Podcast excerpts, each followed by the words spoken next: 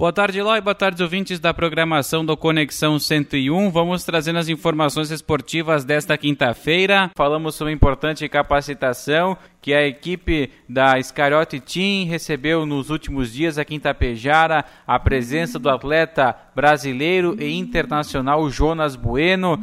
Fez uma capacitação com os atletas tapejarenses e explicou um pouco sobre as artes marciais, principalmente sobre o MMA.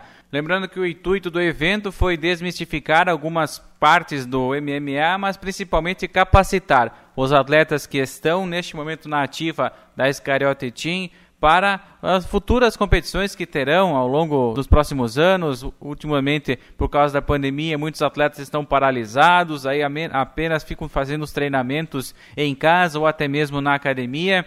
Mas enfim, para o diretor da Iscariote Team, o Ismael Iscariote, foi uma capacitação muito proveitosa. Sempre é bom estar cada vez se atualizando sobre essa forma de luta que é o MMA e que trouxe e vem trazendo ainda muitos frutos colhidos pelos atletas tapejarenses. Muitos títulos já foram conquistados, muitas honrarias a própria Skyroute Team vem recebendo ao longo dos últimos anos e essa capacitação com atletas renomados também, e isso traz um respaldo ainda mais para o trabalho que vem sendo desenvolvido pela Skyroute Team.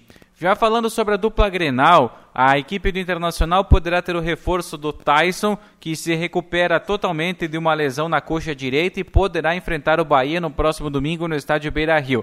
O Inter possivelmente terá campo Daniel, Heitor, Bruno Mendes Cuesta e também o Paulo Vitor, Rodrigo Lindoso, Rodrigo Dourado, Tyson, Edenilson e Patrick na frente e Yuri Alberto. Mas ainda serão mais alguns treinamentos até o final de semana para o técnico Diego Aguirre ajustar a equipe. O única baixa, o Vinícius Melo teve uma lesão constatada pelo departamento médico e só retorna agora no gauchão do ano que vem.